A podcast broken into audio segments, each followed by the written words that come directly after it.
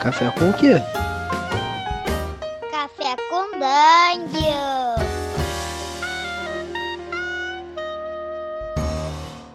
Bom dia, amigos do Regra da Casa. Estamos aqui para mais um Café com Dungeon, na sua manhã com muito RPG. Meu nome é Rafael Balbi e eu estou bebendo uma Coca-Cola que eu achei aqui abandonada depois de muitos séculos do fim do mundo. Eu abri ela para ver como é que ela, como é que fica o gosto dela depois de tanto tempo e é terrivelmente igual. a gente vai falar de fim do mundo, a gente vai falar aqui de um jogo que é o Legacy Life, Life Among the Ruins com, bom, com um dos coautores aqui, quer dizer, o coautor né, do livro, que é o Douglas Mota. Fala, Douglas, bem-vindo. Bom dia. Bom dia. Bom dia, pessoal. Por aqui eu tô na frente de um balde de café muito maior do que deveria. mais do que o juízo indica, né? muito mais cafeína, zero de açúcar. E é isso aí, para começar tem que ser assim, né? É, cara, eu também tô bem. Quando eu bebo café é sem açúcar. Então, pra mim não, não pode ser doce, não. É pra contrastar com a doçura da vida, né? Tá certo. Cara, é, pô, o, o Legacy é um, é, um, é um dos jogos que a galera mais pediu pra, pra gente dar uma, dar uma passada aqui no, no Café com Dungeon. É, pô, tem um público muito grande de, da galera que curte Apocalipse, né? E, e, o, e o Legacy é um, pô, é um, dos, é um dos mais bem sucedidos, é, a galera sempre pede. Então, resolvi chamar você aí, eu vi um, uma reportagem na rede RPG e, pô, parece muito maneiro, cara. O... Como é que foi a história do, do Legacy aí e, e como é que você entrou no, no bonde? Bom, vamos lá. É... O Legacy, ele começa na primeira edição dele uh, só com o autor britânico, na época, o James Isles. Uh, isso aí entrega prevista, acho que era 2014. Foi um dos primeiros hacks. Uh, foi a primeira geração, vamos dizer assim, dos hacks do Apocalypse World. Uhum. E, cara, eu descobri o Apocalypse World uh, pouco tempo depois. Gostei muito. E estava interessado em começar a publicar. Existe sempre essa tremenda diferença né, entre você ser um escritor e você ser um autor. Uhum escrever, guardar na gaveta, deixar no, no, no HD, eu acho que todos nós que, que, que, que jogamos RPG é, é, muito natural que a gente faça isso. Sim. Mas realmente publicar alguma coisa, não simplesmente por paixão, mas tornar isso um, um, um, uma ação concreta, um negócio, aí foi uma decisão da minha parte de tentar fazer isso. E na época eu estava pesquisando muito o mercado de RPG indie, vi o, o boom do. Previ e vi o boom do, do Apocalypse World, do Powered by Apocalypse acontecendo. Uhum. E, cara, eu pesquisei por sistemas que, que tinham muito potencial, mas que estavam meio que abandonados pelos seus autores, sem muito suporte. Levantei três títulos na época, mandei propostas de suplementos para esses três autores. Uh, tive respostas bacanas dos três, mas na época o James foi o que mais se impressionou com o resultado e fechamos, vamos fazer um suplemento. Uhum, e ficou eu... empolgadão. Exato. E aí eu fiz um, um suplemento para a primeira edição, mas que já bagunçou a casa toda, né? Ele já adicionou tanta ideia, mudou tanto o, o Legacy que a segunda edição ela se tornou inevitável. Olha, cara, que maneiro. Você, você deu aquele. Você deu aquela sacudida no, no jogo, né? Que, que nunca mais foi o mesmo. Exatamente. E o processo de criação do livro Legacy Life Among the Ruins, segunda edição, foi um processo de uma colaboração muito bacana. Escolher a arte, conversar sobre o layout, desenvolver a campanha, os objetivos da campanha. Foi uma parceria muito bacana com o James uhum. na época. E por mais que a gente tivesse otimista, se eu não me engano, eu acho que a nossa meta era tipo 8 mil pounds. E, e realmente a gente ficou muito surpreso, porque foi batido assim nas primeiras 24 horas. Caraca. Foi um sucesso muito além do que a gente estava imaginando. Estrondoso, né? Foi, a gente no final a gente arrecadou 62 mil uh, pounds. Caramba! Foram 1.713 pessoas, 1.713 backers do Life Among the Ruins segunda edição. Foi assim, um tremendo de um sucesso. Dá uma tremedeira, cara? Dá um, dá um nervoso quando isso acontece? Não, não. Dá. O nervoso dá quando você. no primeiro dia, assim, né? Porque uhum. você não sabe o que, que vai acontecer. Uh, mas quando você já bate a meta, aí, pelo menos para mim, não me deu mais. não era nervoso. Era uma. Era uma gana, né? Um, era um F5 eterno ali no, no, no keyboard para poder. Exato, era uma fome muito grande. O James vivia falando na época que eu era igual um tubarão, que eu tava sempre faminto e sempre em movimento, assim.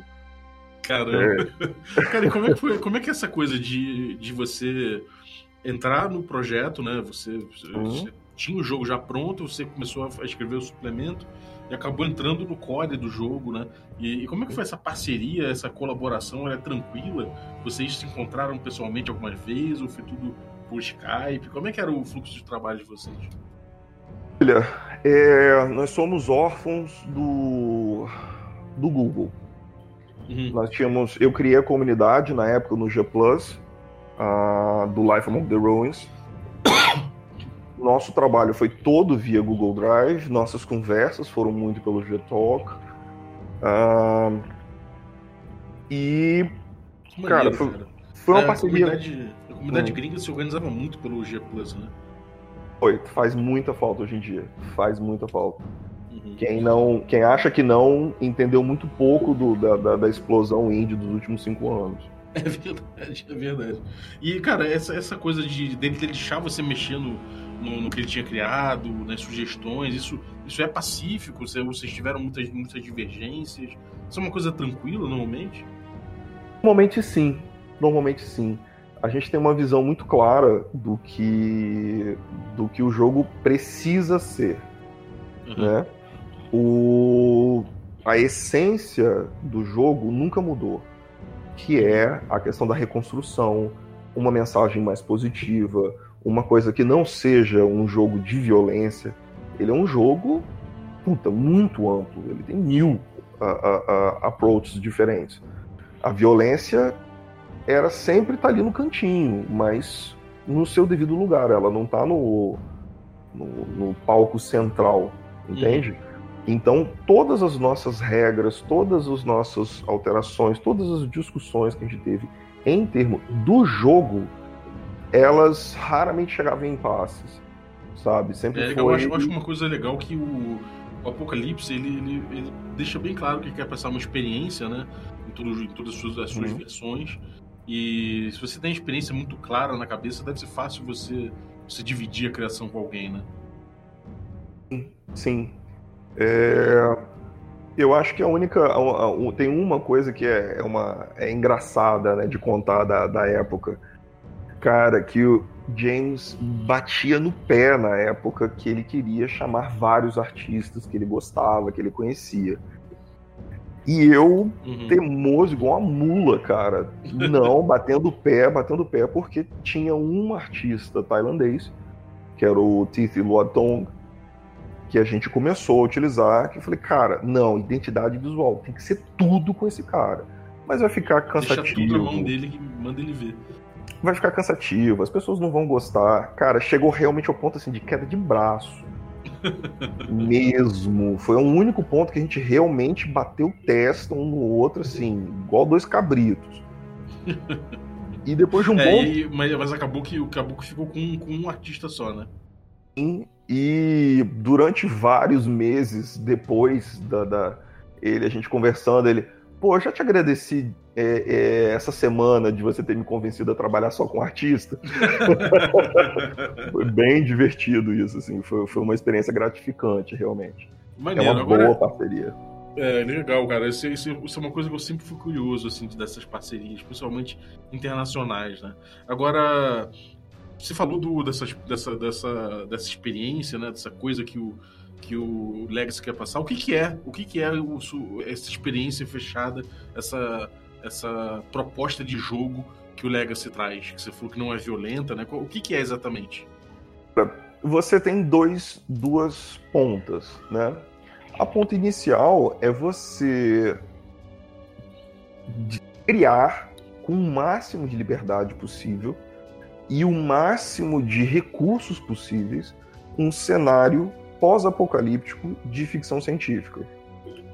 Pode ser um pós-apocalíptico contemporâneo? Pode. Pode ser de baixíssima tecnologia? Pode. Mas normalmente as regras evoluíram para aceitar um pós-apocalíptico de um cenário de ficção científica. Essa é a primeira uhum. ponta. Essa é a primeira premissa. Agora, putz, pós a, a, a, ficção científica, cara, você tem inúmeras vertentes que você pode seguir. É, você... você realmente é cada vez mais surgindo coisa nova, né?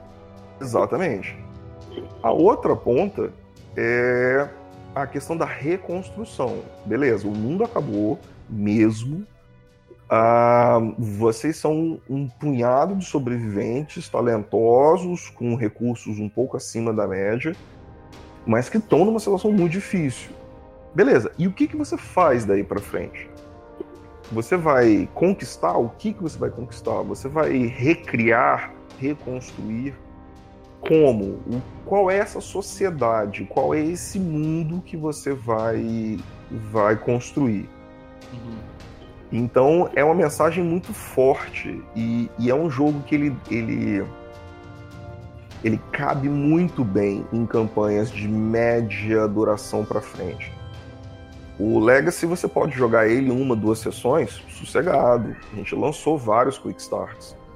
Agora, velho, quando aquilo dali bate na sua sexta, sétima sessão, aquilo entra na RPM certinho, que parece que entra um turbo. e a máquina voa, brother. É muito bom. Esse é curioso, tem pouco jogo. Quer dizer, não sei se tem pouco, não posso dizer isso, né? Não conheço todos os jogos, afinal de contas, mas é, aparecem poucos jogos que a gente olha e fala de cara, pô, esse jogo, isso aqui é um jogo de campanha. E a gente pode citar alguns Wars Mágica, por exemplo, é, ou até alguns, alguns, algumas, alguns, algumas edições do D&D. A gente vê que eles podem crescer com uma campanha. Agora, isso foi uma decisão que vocês tomaram consciente ou uma coisa que vocês foram vendo ao longo de playtest? Como é, como é que é isso? Bom, bem consciente. O que, que acontece? A, a, a literatura que inspirou a gente de início, ela não, não é uma, uma literatura de contos ela é uma literatura encorpada. Por exemplo, uh, os dois mais simples que eu tenho para colocar, que é a Fundação, de Isaac Asimov. Uhum. Putz, é uma tremenda de uma obra. E, e o Cântico para Leibovitz, que é um livro que também, bicho, ele, ele, ele, fa... ele não é um livro tão longo, mas ele fala sobre um, um período temporal tão extenso que o jogo não cabe é, é, é, não é que não cabe, é um desperdício de tudo uhum. que a gente criou. Você dá uma pincelada rápida. O gostoso mesmo é quando a coisa vai encorpando e vai crescendo. Uhum. E isso a gente, a gente queria mesmo que, que fosse essa sensação. Uhum. E, e, tem essa coisa de se desenvolver uma sociedade nova, uma, novas políticas, de você desenvolver é, as forças dentro de um. Você joga com um grupo imenso, você joga com uma comunidade, ou você jogar com indivíduos? Como é que funciona isso? Ah, bom, é, eu não sei o quanto que você conhece do dos outros For the Battle Apocalypse, mas você joga com playbooks. O, no Power the Battle Apocalypse isso é o normal.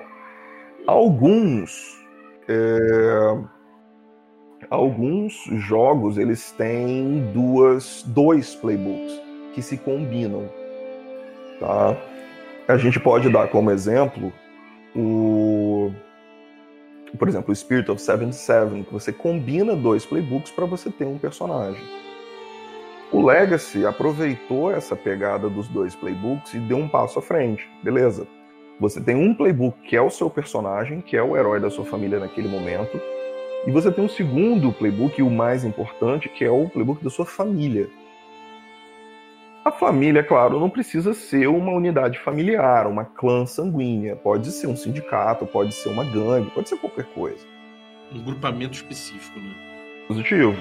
Esse grupamento específico é o que vai ter a sua história contada ao longo de gerações, séculos às vezes. os personagens, por mais interessantes que eles sejam, eles vêm e vão, eles vão deixando a sua marca na história. Mas as famílias crescem, as famílias mudam, as famílias amadurecem com o tempo. Uhum. Porra, isso é muito doido, cara. É... De novo, isso, me lembra o, o, a coisa do Troop Style, né? Do Ars Martial, que você, você não joga exatamente com um personagem, você joga com uma. Você joga com, com os, os, magos, com os companions, né? Que são os, os, coadjuvantes, os coadjuvantes. Não vou dizer coadjuvantes, são personagens grandes, só que paralelos, não mágicos. E os, todos os coadjuvantes, todos, você joga tudo numa trupe, né? Todo, todo grupo pega aquele, aquele, aquele bolo ali de, de coadjuvante. Isso aí, isso aí tem alguma coisa a ver? Quantos, quantos personagens ficam no final? E, e, como é que se distribui essa, essa, esse controle? Bom, vamos então trabalhar em cima do Ars Mágica como ponto de comparação. É, diferente do Ars Mágica, cada jogador não só controla um personagem, como ele controla um grupo. Uhum. É como se você estivesse jogando com diferentes casas de magos em As Mágica. Cada uhum. jogador controlando uma. O que que acontece? Ah, a gente, a gente é, é, programou o sistema para que os personagens, os heróis, eles jogam um jogo muito cooperativo, como um RPG que a gente está bem acostumado. As uhum. casas, entretanto, as famílias, elas têm uma relação um pouco mais competitiva. Ah, não antagônica, porque antagonismo é, é, Você pode até tentar, mas você vai perceber que não é uma boa tática. Uhum. É, mas cooperação total também você percebe que você não está indo longe o suficiente. O, você não está conseguindo tudo que você poderia. Né? Então você tem um jogo, você passa a ter um jogo político entre as famílias controladas por, pelos jogadores que dá uma outra dimensão à, à, à, partida. Pô, isso é muito legal, cara. Me lembra, me lembra esses jogos que tem que você tem um problema comum e todo mundo tem que investir seus, sei lá, seus recursos para resolver o problema, mas as pessoas também ficam naquela de se investirem muito, eles ficam em maus lençóis politicamente em relação às outras aos oponentes, né? Então fica aquela coisa da teoria dos jogos, de quanto eu invisto naquele, na resolução daquele problema e enquanto eu guardo para mim, né? O tempo inteiro. Isso é constante na, na, na experiência de se jogar uma, um, uma sessão ou uma campanha de Legacy. Pô, muito legal, cara. E, e, como é que isso, e como é que o, o jogo, né, o sistema, o Apocalipse, como é que vocês trabalharam o Apocalipse para entregar isso? Olha, é, não foi difícil. É, cara, vamos combinar. É dos sistemas mais robustos que aparecem em muito tempo. Ele, uhum. Ele por ser tão, por ter um cerne tão simples e uma premissa tão clara, você consegue brincar muito com ele. Uhum. Então foi, foi bem tranquilo, foi bem tranquilo. A grande parte da minha, da minha contribuição na, na, na segunda edição foram justamente os playbooks playbooks e regras. É ali que está o mistério, é ali que está o pulo do gato de você fazer o sistema é, não só rodar, mas dar saltos. Uhum. Prender, é, gerar arcos de história, gerar arcos de ficção que vão comover realmente as pessoas, que vão envolver as pessoas emocionalmente. É... Isso envolve, por exemplo, você, você ter é, resultados de, de, um, de, um, movimento ali, que você faz o teste, e isso dá o, resu um resultado que vai dar. que vai acontecer dali a um tempo só, dali a, sei lá, daqui a cinco anos. Vamos como é que é essa coisa do, do da intriga do, e do, do, do time flow assim, do, do jogo? Vamos lá. É, isso daí traz a gente para uma das, das particularidades do, do Legacy, que tem desde a primeira edição e que a gente só refinou e expandiu. Uhum. As famílias elas jogam o, o, o, os movimentos de família, a gente normalmente deduz que eles se passam ao longo de dias ou semanas. Uhum. Então as histórias elas são menos imediatistas, né? elas vão se contando com mais calma. Beleza, só que tem um momento na ficção que é muito natural. As pessoas morrem de medo disso antes, os narradores principalmente, antes de começar, porque assim, pô, quando que eu vou saber que, que tá na hora de mudar a era? Mas é super natural. Você vai contando a história e daí tem um momento que você vê que aquele, aquela crise, aquele cenário deu um passo à frente. Ele amadureceu, ele cresceu. E aí, dentro do jogo, você realmente tem mecanismos para você dar um salto. Beleza. Igualzinho Fundação. Você dá um salto de 10 anos, 20 anos, 100 anos, vai lá, depende da sua escala. E tem todo um mecanismo de, de mapear o que foi mudado e como foi mudado. É, isso normalmente tem a ver com a saúde das famílias, né, com justamente os recursos que ela conseguiu é, resguardar e investir. Mas tem uma outra faceta que é o quê? Que a gente chama de megaprojetos, né, que são as wonders. Ah, o cara começa a investir para construir uma grande capital, uma grande cidade. Uma grande cidade, dependendo, é claro, do seu cenário, né? O, o tamanho dela vai depender do seu cenário. Uhum. Mas ele vai investindo recursos dele para criar aquilo. E quando aquilo acontece, automaticamente a gente dá um salto desse de eras. Automaticamente ah, a gente dá um fast forward. E é com um outro, todo um outro mecanismo, toda uma outra sequência de opções sobre o que mudou. O que essa capital mudou na dinâmica das, das famílias, na política da Homeland, no cenário em geral. Então, uhum. é o jogador tomando as rédeas narrativas no nível macro. É, isso é bem interessante, cara. E, e, como é que são as histórias pessoais, por assim dizer, desses personagens que estão ali? É, elas se desenvolvem também ou o foco é mais nessa coisa, nessa coisa da, da família, da conjuntura? Como é que funciona? Olha, os personagens eles têm os seus arcos assim muito, muito bem delimitados por dois mecanismos. Um é que eles têm o que a gente chama de roles, né? Os, o papel dele na família. Você pode, digamos que você está jogando com um hunter, um caçador. Tudo bem, ele pode ser um líder da família, ele pode ser um agente da família, ele pode ser um rebelde, ou ele pode ser um outsider. Isso dá algumas. já dá um, um, alguns ganchos ficcionais é, para a história. O que, que acontece? Para o personagem evoluir, ele tem que cumprir aquele, aquele role, aquele papel, e passar para o próximo. Ah, entendi. Ou seja, a história gira ao redor de, de, de ascensão e queda, ou simplesmente a queda e por aí vai. O cara começou um líder, virou um rebelde, se tornou um outsider e por aí vai. Ah, isso é bem interessante. Você vê a evolução de cada um deles e isso vai informando esse, esse contexto maior. Né? Positivo. Paralelo a isso, você tem o, uma coisa que já não é tão rara no, no Power the Apocalipse, vários outros sistemas usam, por exemplo, o Dungeon World. Dungeon World usa? Agora eu não sei. Hum. Tá. É, que é o Death Move. Uhum. Quando o seu personagem morre, ele tem uma última ação, ele tem um último poder, vamos dizer assim um último movimento que, que, que bagunça a história toda. Vamos dizer, o mesmo Hunter, que dá do nosso exemplo, ele pode tomar um dano e se morrer, e se optar por morrer, é, ele sempre mata a, a, a, fonte, ele pode sempre destruir a fonte, o, o inimigo que o matou. Ele ah, tem sempre um último ataque que é devastador. E cada um dos 10, 11 personagens tem o seu próprio Death Move, a sua própria maneira de encerrar a sua história. Então os arcos dos personagens são bem fortes, são bem marcantes. Entendi. E essa morte que você falou, ela é polissêmica ou ela é a morte mesmo? Ou seja, é, o personagem pode, pode se dar como morto, mas é porque ele cumpriu o papel dele, não necessariamente ele morre é, de fato, ou é a morte, morte mesmo? Morte, morte, morrido e matado. Ah, entendi. entendi.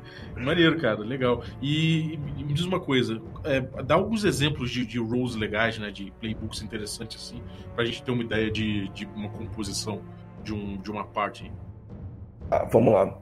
É, O Hunter é o exemplo que normalmente a gente usa para quem tá de fora, porque ele é um dos mais fáceis da galera do RPG normal pegar, né? Uhum. Temos outros que se encaixam nessas categorias.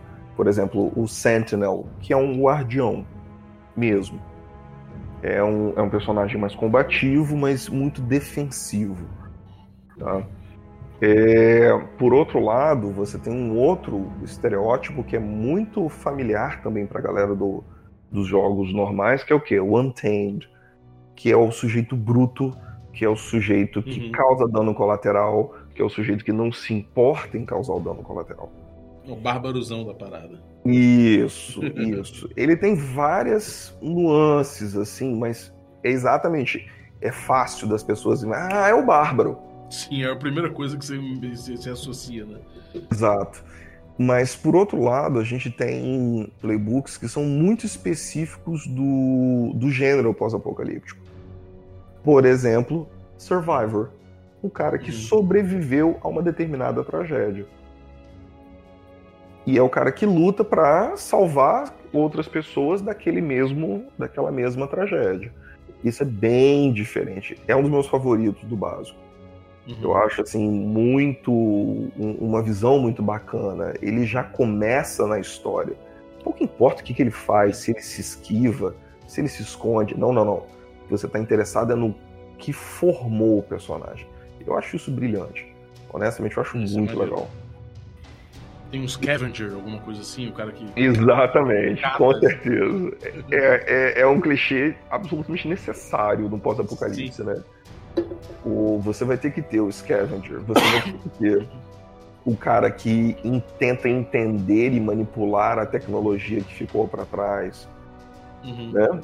E, e você também tem que ter o sujeito muito estranho que é, que é uma que ninguém sabe exatamente o que que é, né? É uma pessoa que foi mutada pelas energias que causaram a queda, ou é um subproduto da queda, ou é alguma coisa que ninguém sabe direito, né? Uhum. Que é o Remnant, que é um personagem bem diferente e que é super popular. Nas campanhas, a gente acompanha as campanhas online, é, o pessoal sempre acaba pegando o Remnant. É, ele, é sedutor, né? Um, um, um, fazer um playbook sedutor. Sim, sim. Maneiro.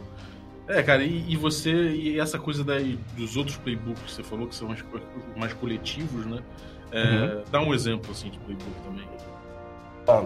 É, então, de novo, a gente começa com os mais fáceis e vamos para os mais esotéricos, vamos colocar esses coletivos, essas famílias. Imagina, nós temos o Enclave of Bygone Lore, né? o Enclave, que é um grupo que preserva ou busca é, tecnologia do passado.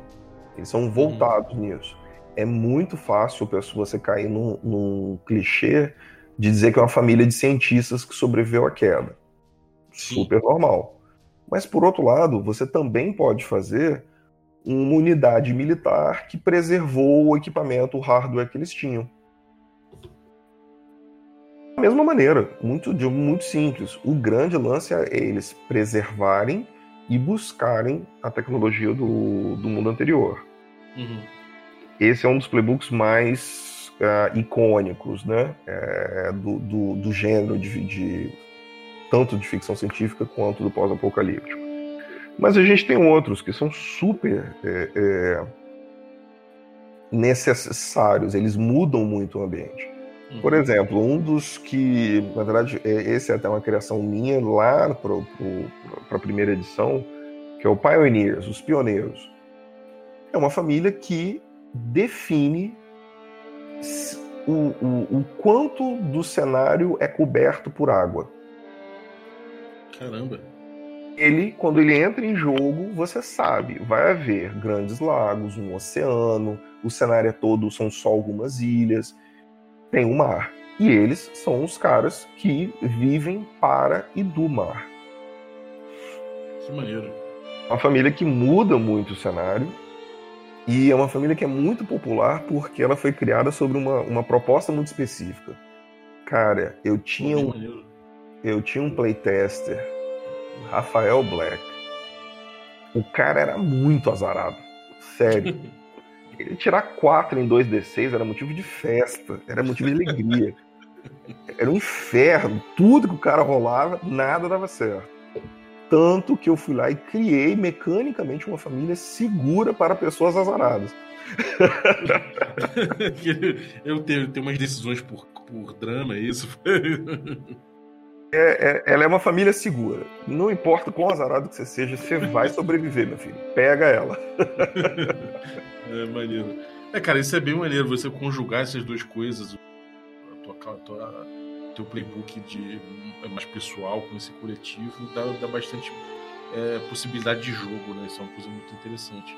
Agora, o cenário ele é variável, né? O, você, você, o grupo que vai criar exatamente qual foi a catástrofe, em que pé que essa catástrofe está, é, como é que é o cenário, o que restou, isso tudo fica a par do grupo mesmo naquele esquema clássico do, do, do Apocalipse, né? Olha, é, é, dentro do esquema clássico do, do World, mas, cara, a gente foi, uh, deu um passo além. É, é uma evolução.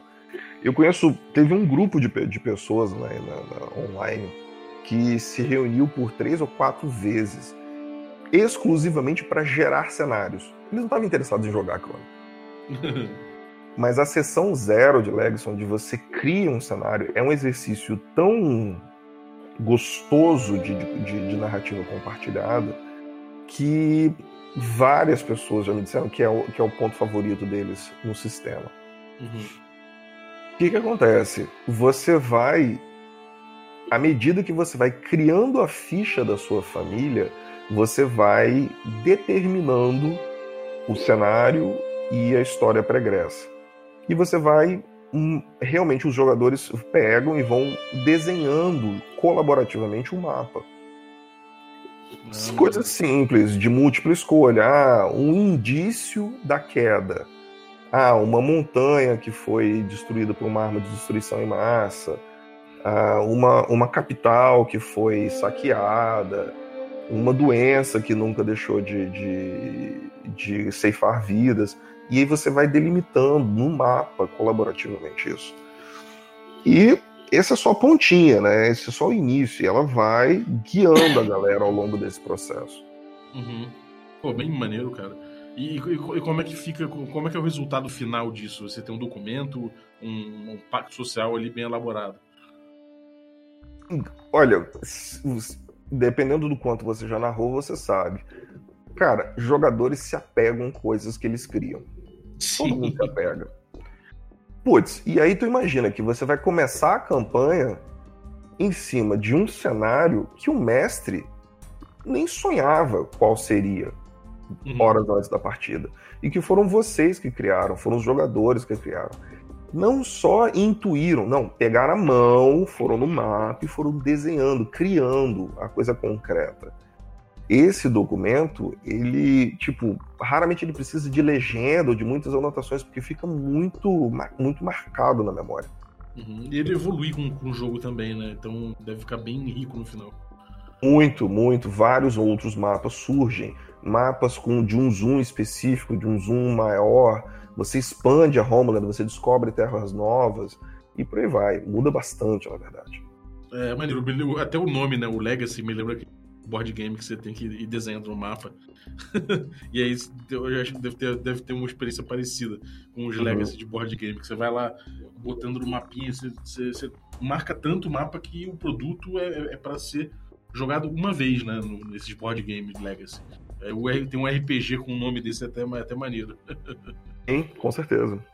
É, e cara, você, é, você lançou outros suplementos, né? Vocês tiveram financiamento coletivo de outras coisas que isso que complementaram o, já a segunda edição do Legacy, né? Positivo. É, um ano depois do, do financiamento coletivo da segunda edição, a gente fez um novo financiamento coletivo é, que foi o Next World. E uhum. ele financiou a impressão, né, o lançamento físico de dois suplementos para o Legacy, especificamente, que é o Engine of Life e o Endgame.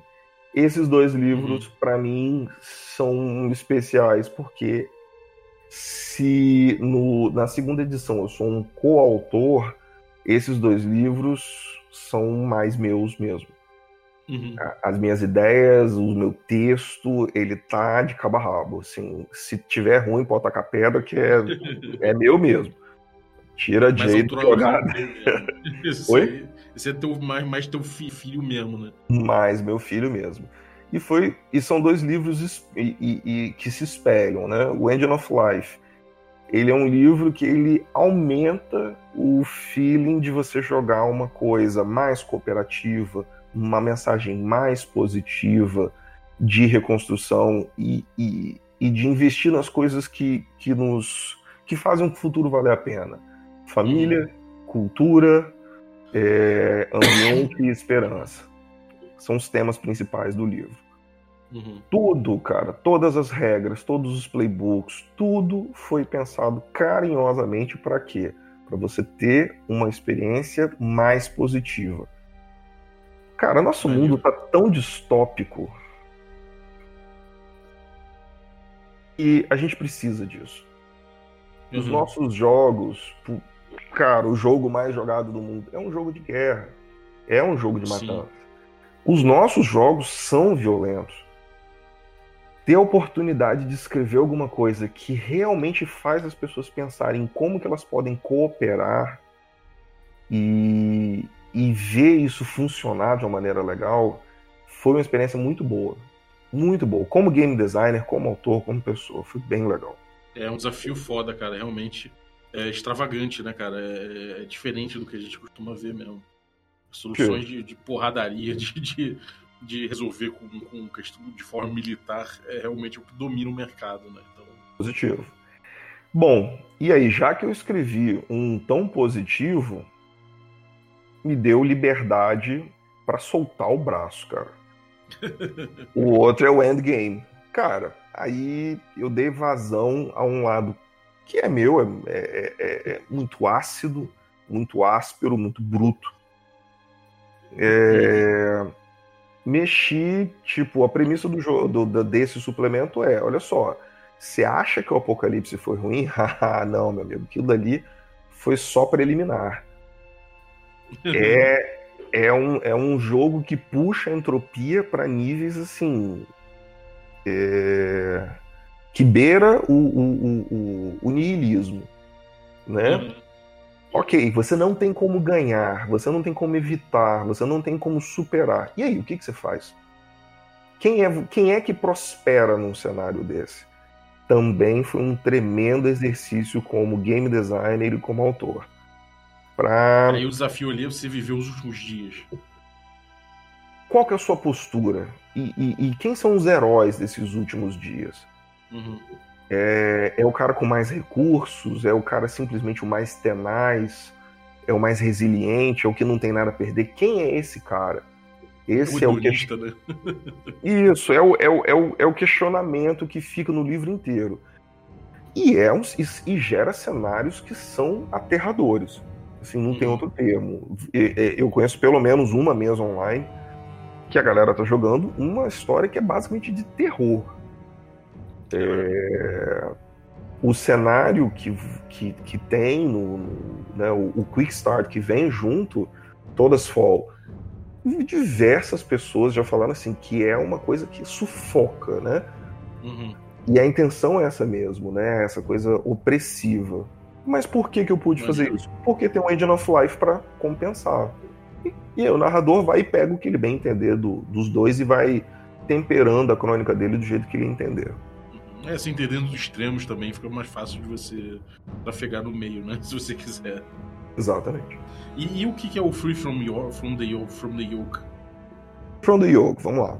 É um dos hacks é, que foram financiados no Kickstarter da segunda edição. Como assim? Cara, a gente bateu muita meta no financiamento coletivo da primeira. Tanta que a gente começou a convidar autores conhecidos, autores do nosso meio, do nosso círculo, para falar: olha só, tem esse sistema aqui. Você não quer escrever alguma coisa diferente para ele? Uhum. E foram cinco os livros que foram feitos, né? Um, Generation Ship, que é quase o Legacy, só que confinado numa nave perdida no espaço. Worldfall, muito muito bem clássico. Worldfall, que é da Catherine Cross. Pra gente, aqui no Brasil, talvez não- a gente não saiba muito quem ela é. Mas é uma das autores principais do Eclipse Phase. Que, na minha opinião, é o melhor cenário de ficção científica do mundo RPG. Brilhante. Kate Cross mandou benzaço e escreveu um hack de política. Beleza. A na- As famílias acabaram de chegar num planeta e elas estão criando o governo que vai definir esse planeta. E é político. Você não tem nem movimento de guerra. É totalmente político. É muito diferente. Ahn, nós temos também o Primal Pathways, que é o primo maluco da jogada. Ahn, que você joga. Você lembra de um jogo de, chamado Spore? Onde você faz uma Sim. espécie e vai evoluindo? Sim. O cara conseguiu fazer um jogo de Legacy com essa premissa em 110 páginas. Como até hoje eu coço a cabeça. assim. é impressionante, mas é um, é um livro bem interessante. Para finalizar, teve o Rhapsody of Blood, que é tipo uma- um Castlevania. Desde um- com uma pegada mais do Castlevania, na verdade, do seriado no Netflix, escrito pelo Warren Ellis, bem naquela linha ali. E que foi escrito pela própria Jay Isles. Ahn, Ah, o Free From the Yoke foi o último desses que demorou mais, porque ele é mais encorpado mesmo. É, ele foi a premissa de um colega do, da Jay, que é um historiador russo, e que ele trouxe o quê? Beleza. É, é, é uma ficção, é uma fantasia medieval eslava. Pronto. Olha. E o que acontece? A, a, a, a, a ideia inicial é que o Império Mongol, vamos dizer, acabou de se sair. Acabou de abandonar a embora. Rússia. Ele acabou de ser né? expelido da Rússia. E Uhum. as famílias estão ali cooperando para tentar reconstruir a sua cultura e o seu país. Esse é o início. Mas, cara, em jogo, e a gente já testou, você gera cenários que não tem nada a ver nem com a Rússia, nem com os mongóis. Mas a premissa continua. Um grande invasor tomou sua, sua- sua- a sua nação, for- você foi parte de um império que, tá, que foi derrotado. E agora? E aí você tem uma fantasia medieval da melhor qualidade.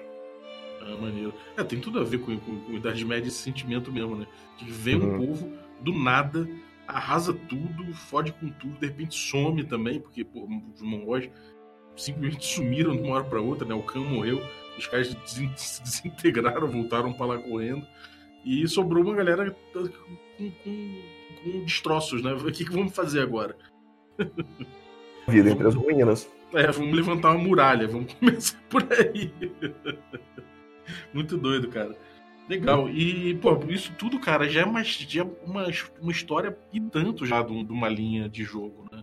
É, como é que o cara aqui no Brasil ele consome isso? Pode, ele pode adquirir, ele pode buscar isso aí. Pode, claro. Vamos lá.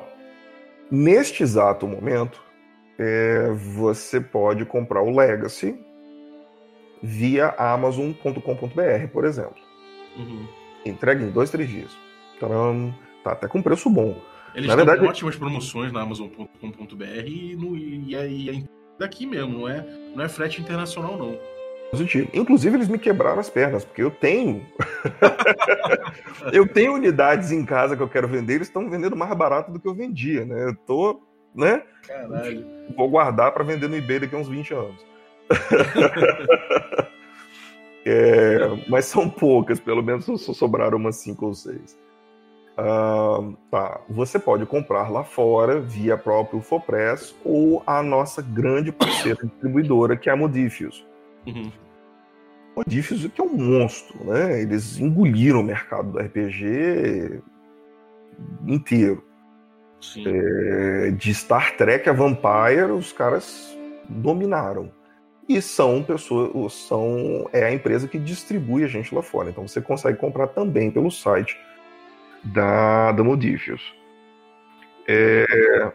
Eu tô vendo aqui, tá, tá 159 reais com promoção. O capa dura do Legacy lá foi um em segunda edição.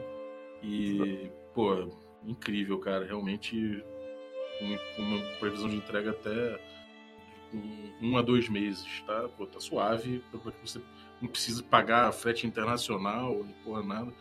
Vale muito a pena, cara. É... Bom, Bom existe, e... mas vamos lá, tem um também é um plano muito concreto, na verdade já tem um contrato assinado, já existe o site em português, né, de uma empresa que está que escolheu o Legacy para ser o seu carro-chefe, a sua primeira participação no mercado nacional de RPGs, que é a Rocky Peak, que é uma empresa basicamente fundada aqui no Espírito Santo também. Ah, é, eles já... não já têm planos de começar o, o financiamento coletivo nos próximos meses mas é uma hum. coisa que eu, como autor, eu preferi realmente me, me distanciar, né? É, eu estou muito ocupado escrevendo os próximos lançamentos para participar realmente de maneira ativa. Então, aquela coisa, uma empresa que fez uma proposta de negócios muito profissional, muito séria, é, eles apresentaram e foi muito mais claro o contrato com eles do que as alternativas que nos foram apresentadas antes. Uhum. Nem eu, nem a Jay, nenhum, nós somos bem profissionais nesse aspecto. Uhum. Nada de brodagem, nada de, de vamos ver como é que fica. Não. Papel, contrato, meta, prazo, uhum. tudo na marca, cara. Então vai vir um. Eles não têm nada aí no mercado, ou já tem alguma coisa? Não, eles não têm lançamento nenhum no mercado ainda e vão iniciar com um financiamento coletivo do Legacy em português. Ah, o, livro, legal. o livro já está basicamente pronto, pelo que eu sei. Uhum. Tá? Layout, tradução já está bem, bem adiantado. E vai ser FC? Vai ser financiamento coletivo. É aí que, a, legal, é aí uma, que a hora que bate o nervoso é essa. de novo, né? De novo isso tudo. Tudo de novo. Pô, uma, uma, boa notícia, então. Não sei se não sei se é um, exatamente um furo, porque já vou até, até, até o site, né? Mas realmente é uma notícia boa aí, eu pelo menos não sabia e tô feliz de saber que, que tá vindo pro Brasil aí, porque é muito bem falado realmente lá fora, aqui dentro. Então, pô, mais um jogão aí pra sair, galera. É, bom, maneiro, cara. Foda. Gostei muito da proposta. Eu, eu era jogador de Ars Mágica, gostava muito do Troop Style, ainda que não seja exatamente Troop Style. Eu gosto dessa coisa da campanha, de você ter um, você ter questões políticas nascendo e uma um, um desfecho, a possibilidade de um desfecho ao longo do tempo, uma coisa que me, sempre me seduziu muito e o, o Legacy parece é, misturar isso com boas histórias pessoais, de personagens interessantes. Então fiquei muito muito muito afim de jogar, cara. Parabéns aí pelo trabalho. E tem alguma coisa ainda que você queira falar ainda sobre, sobre o Legacy, sobre o produto? Alguma coisa que você queira dizer pra galera? Bom, vamos lá. É, eu vou falar dos outros projetos da UFA Press. Né? Beleza. Um que é basicamente um quase que um voo solo meu e outro que é mais um voo solo da Jay. Da minha parte, a gente teve um financiamento coletivo no início do ano é, do Mistério, no qual a gente pega o, um cenário de fantasia medieval muito original, uhum. que é base é, baseado numa série de board games lançados pela Tabula Rasa, um, uma empresa italiana. A arte é fenomenal, o lore já estava todo na mão, era, era, foi uma proposta muito óbvia para gente.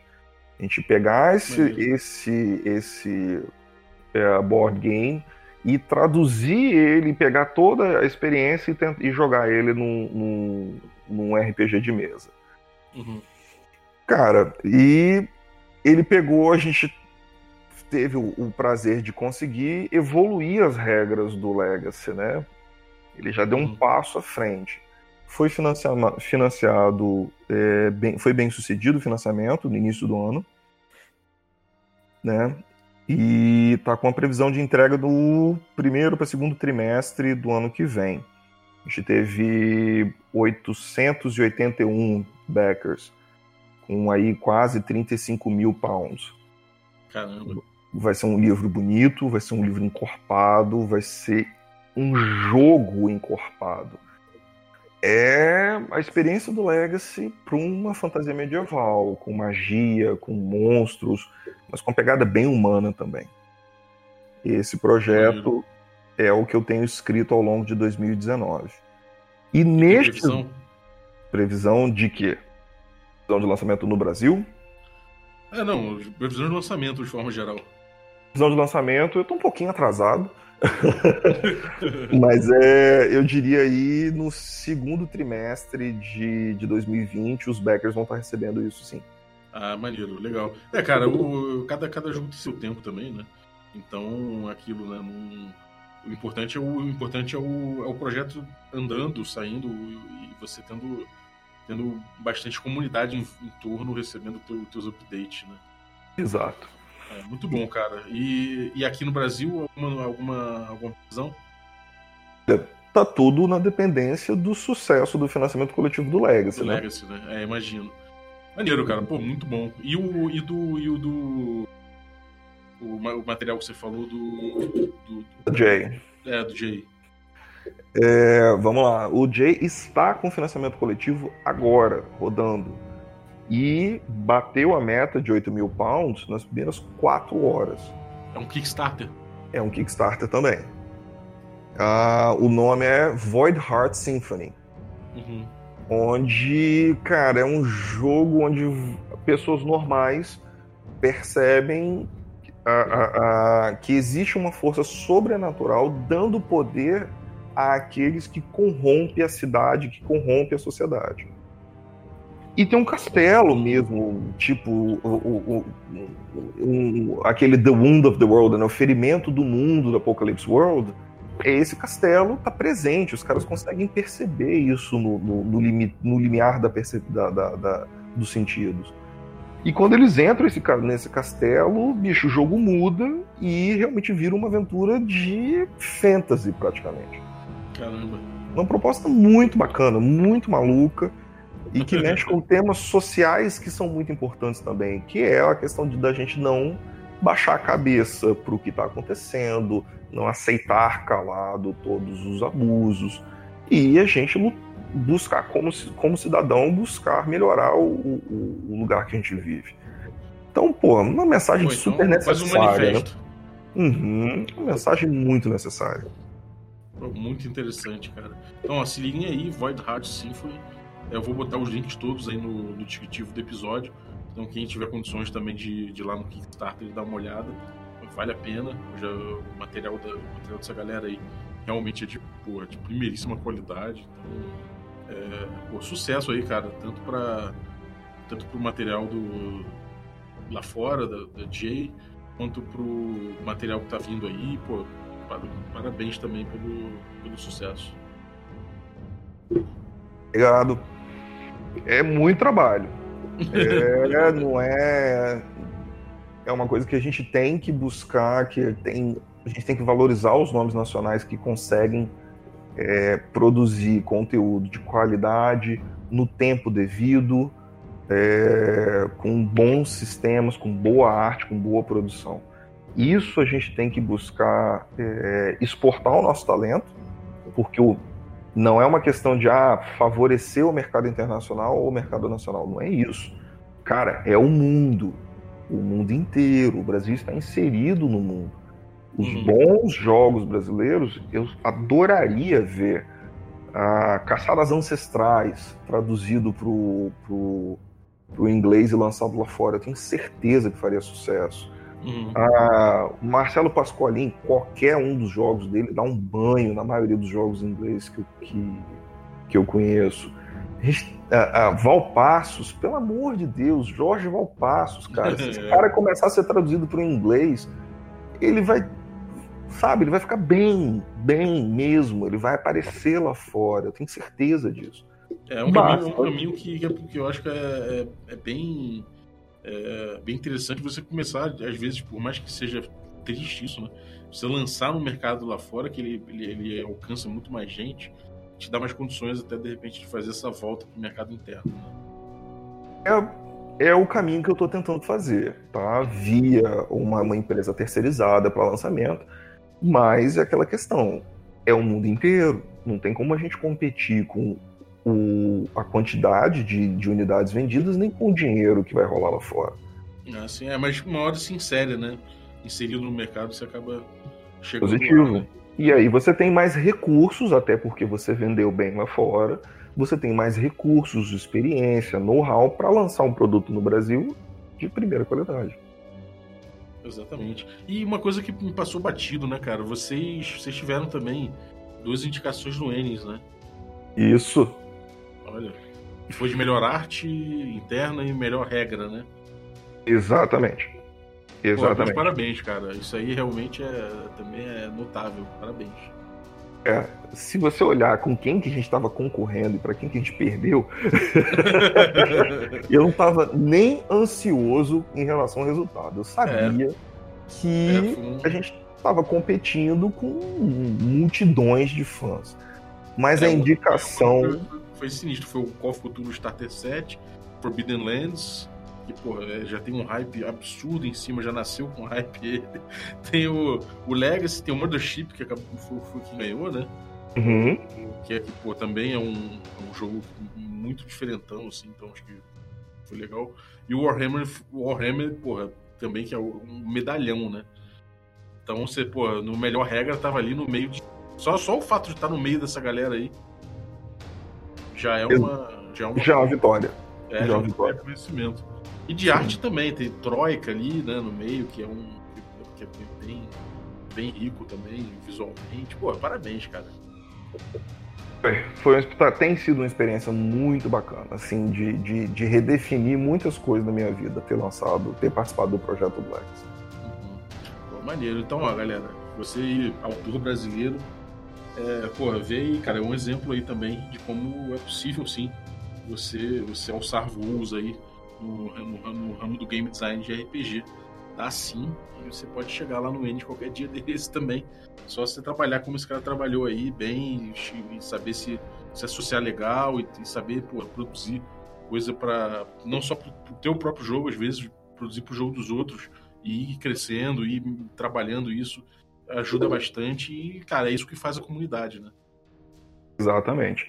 E, obviamente, palmas para o Christian Carson Smith, que ganhou realmente, né? Foi indicado por um jurado e ganhou o prêmio de indicação de jurados, né? Que é um talento que, ainda com um, um, um sotaquezão, é um talento brazuca, o jogo brazuca. Né? É, o Bandeira do Elefante a gente, a gente teve aqui com ele pouquinho antes dele dele sem, sem dele receber indicação lá. Então o Christopher pô, mandou muito bem, já é o projetão do cara também, né? De anos e anos. Então, pô, vale a pena conhecer, galera. Pega esse Enes aí de 2019 é, e dá uma debulhada aí que, pô, realmente tivemos brasileiros e tivemos os ótimos, ótimos concorrentes aí também. Exatamente. Então, valeu, cara. Porra, brigadaço. E, bom, vocês aí que ficaram ouvindo a gente até agora, é, vou dar aquele recadinho que eu vim dando aí ultimamente, que é, cara, dá uma olhada no nosso YouTube, youtube.com.br regra da casa.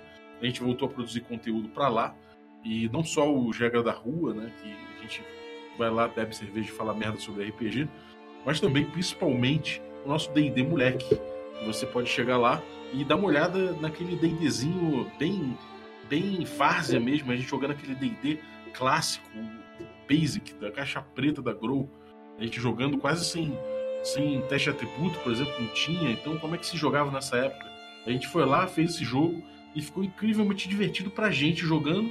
Então, a gente resolveu tentar passar isso da melhor forma possível, fazendo uma edição bem agressiva e fazendo um produto bem enxuto, de 40 minutinhos ali, de, vários, de alguns episódios de 40 minutinhos, às vezes um pouco mais, para que vocês tentem, para tentar fazer com que vocês é, tem um pouquinho da diversão que a gente teve nesse projeto aí, que foi muito legal. A gente ficou enfurnado três dias gravando e depois é, pegou esse bolo aí foi, tá, e foi distribuindo aí no YouTube. Então, cola lá, dá uma olhada, dá, dá, uma, dá uma chance. Você que às vezes não curte stream, não curte é, ficar horas ali vendo o produto, esse aí você pode, às vezes, perder meia hora, 40 minutos ali é, e, chegar num ponto, de, num início, no meio e no fim, a cada, a cada quarta-feira.